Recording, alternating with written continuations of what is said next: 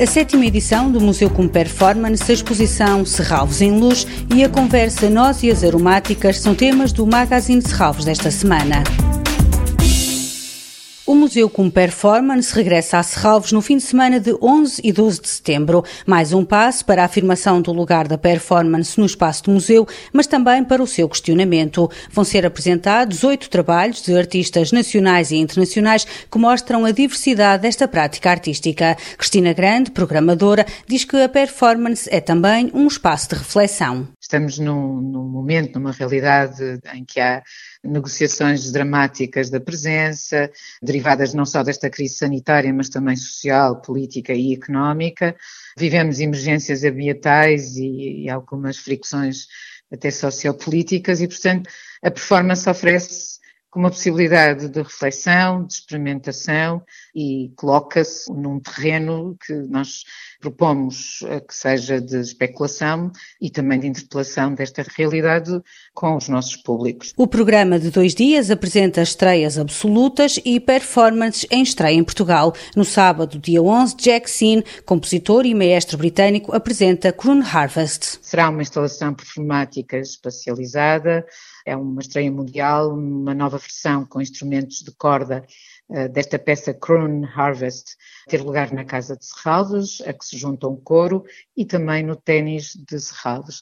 O que é importante dizer e a expectativa que eu gostava de criar junto do público é que é uma obra que se instala nestes espaços, com uma composição flexível, mas que é uma peça que encontra vitalidade numa sensação de intimidade que irá envolver as vozes deste coro, lançadas por silêncios, ressonâncias sutis e até assobios fugazes. Cristina Grande também destaca a performance da coreógrafa, bailarina e investigadora Paz Rojo. O seu projeto de investigação artístico doutoral, através de uma proposta de dança e também acompanhada por um livro e uma conferência, o livro To Dance in the Age of No Future, a Eclipse Mundo é uma proposta que será apresentada no palco de Serralves, do auditório, e é uma dança que aparentemente pode não parecer significar nada, mas é uma dança que nos traz uma possibilidade de existir